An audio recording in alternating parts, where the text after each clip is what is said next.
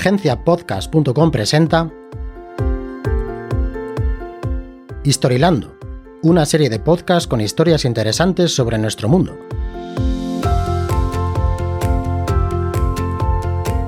Capítulo 1. CRISPR, la técnica que va a hacer que los humanos evolucionemos como especie. Esta es la historia de unas bacterias, o de una localidad costera alicantina, Santa Pola, o la de un científico que con sencillez y tenacidad se ha hecho merecedor de ser candidato al premio Nobel por su descubrimiento. Pero sobre todo, esta es la historia del futuro de nuestra historia, la técnica de edición genética que ya está cambiando nuestras vidas y lo hará mucho más en el futuro próximo. Año 1993. Universidad de Alicante. Francis Mojica, digno sucesor de Santiago Ramón y Cajal. ¿Estamos ante el siguiente salto evolutivo de la raza humana? El nombre que este investigador le pone a su descubrimiento es repeticiones palindrómicas cortas agrupadas y regularmente interespaciadas. Sus siglas en inglés, CRISPR. En palabras de Francis, encontré unas secuencias repetidas en el genoma del microorganismo Halopherax mediterranei y comprendí que debían cumplir una función importante para la célula. Francis está hablando de Halopherax mediterranei, una bacteria que se encuentra en las salinas de la pequeña localidad de Santa Pola, en la provincia de Alicante. Estas bacterias tienen una particularidad muy significativa y es que son capaces de vivir en un medio muy salino que mataría a cualquier otra bacteria. En el año 2000 realiza un importante avance en su investigación gracias a la bioinformática. Buceando en bases de datos, descubre un gran número de estas secuencias repetidas de ADN de varias bacterias, arqueas, que son bacterias de origen más primitivo, y mitocondrias, corpúsculos de las células eucariotas como las nuestras, con ADN propio. Francis Mojica no lo tuvo fácil. Cuando quiso publicar los resultados de su investigación, las principales revistas de bioquímica a nivel mundial le dieron calabazas. Para colmo de males, también se quedó sin presupuesto para continuar con su investigación en el laboratorio, por lo que tuvo que conformarse con investigar con un ordenador y una conexión a Internet, a través de la cual acceder a las investigaciones de otros científicos. Sin embargo, el tiempo le ha dado la razón en su tenacidad por estudiar estas bacterias, ya que el descubrimiento de CRISPR sentó las bases para el inicio de una carrera científica que acabó desembocando en la invención de una técnica de edición genética llamada CRISPR-Cas9, a la que se ha denominado como el corta y pega del ADN. Pero, ¿qué es eso de Cas9 que ha aparecido de repente? Muy sencillo, se trata de una enzima que tienen las bacterias y que forma parte del sistema de defensa frente al ataque de los virus bacteriófagos, vamos, los virus que matan a las bacterias. Aquí es donde la historia empieza a ponerse interesante.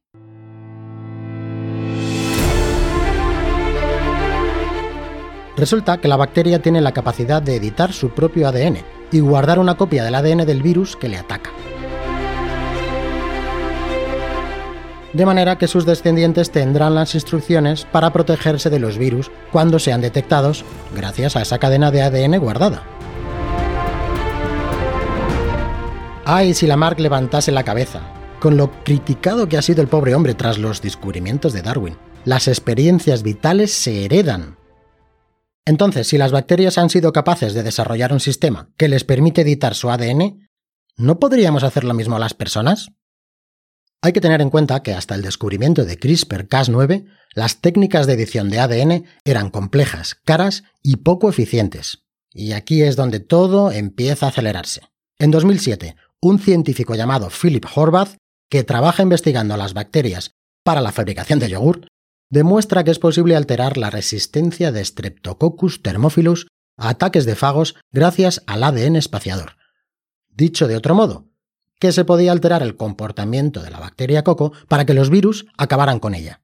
Con esto comienza a sentarse las bases para convertir el descubrimiento científico de CRISPR en una técnica que pueda ser utilizada con multitud de fines en todo tipo de ámbitos.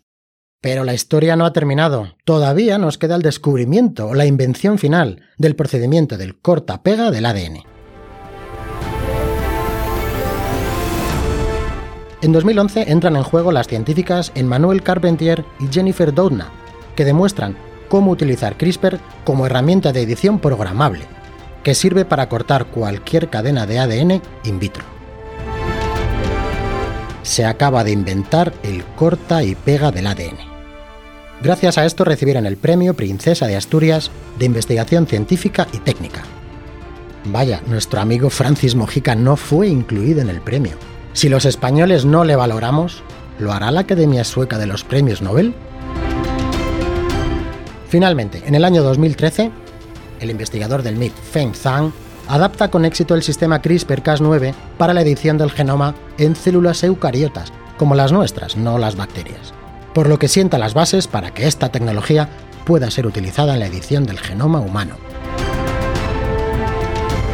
Ay, pero también en 2013 comienza la guerra de las patentes por hacerse con el control de la propiedad intelectual de la invención de la tecnología CRISPR-Cas9. Una patente que, como te puedes imaginar, va a generar beneficios multimillonarios a quien la posea. Veamos las patentes. Por un lado, Jennifer Doudna y Emmanuel Carpentier realizan una solicitud de patente y por su parte, Feng Zhang la suya. Los tres, además de ser grandes científicos, también tienen el espíritu emprendedor en el ADN y se lanzan a crear una serie de empresas a través de las cuales explotar comercialmente sus invenciones. Caribobio.com, la empresa fundada por Jennifer Doudna que cuenta con los derechos comerciales de las patentes que ha solicitado la Universidad de California en Berkeley de CRISPR-Cas9. Editasmedicine.com, fundada en 2013 por Jennifer Doudna, Feng Zhang y J. Kate Young, Curioso encontrar como socios de la misma empresa a los científicos que se encuentran enfrentados en una guerra de patentes, ¿no te parece? Y otras dos. Intelia Therapeutics, fundada en 2014 también por Jennifer Doudna, que ha realizado dos rondas de inversión por valor de 85 millones de dólares y cotiza en bolsa desde mayo de 2016. Y CRISPR Therapeutics, fundada en 2013 por Emmanuel Carpentier que ha recibido 127 millones de dólares en tres rondas de inversión y cotiza en bolsa desde octubre de 2016, contando actualmente con una valoración de 2.405 millones de dólares. Así que ya sabes, si quieres formar parte de la revolución CRISPR, una primera forma de hacerlo es comprando acciones de las tres empresas que cotizan en bolsa. Ojo, esto no es una recomendación de inversión. La otra manera de formar parte de la revolución CRISPR es un poco más peligrosa, aunque podría ser muy divertida. ¿Alguna vez has pensado en convertirte en biohacker? Existe una web llamada AdGen en la que podemos comprar, por tan solo 65 euros, los plásmidos correspondientes a la función que se quiera que realice la enzima Cas9. ¿Te animas? Hasta aquí la historia de hoy sobre CRISPR y el corta-pega del ADN. Hasta el próximo capítulo. Historilando es una producción de agenciapodcast.com. Locución Emilio Rey. Guión de Agencia Podcast basado en un hilo de Twitter de Javier Martín en la cuenta arroba logic. Historilando es una producción de agenciapodcast.com. Locución Emilio Rey. Guión de Agencia Podcast basado en un hilo de Twitter de Javier Martín, en la cuenta arroba logic.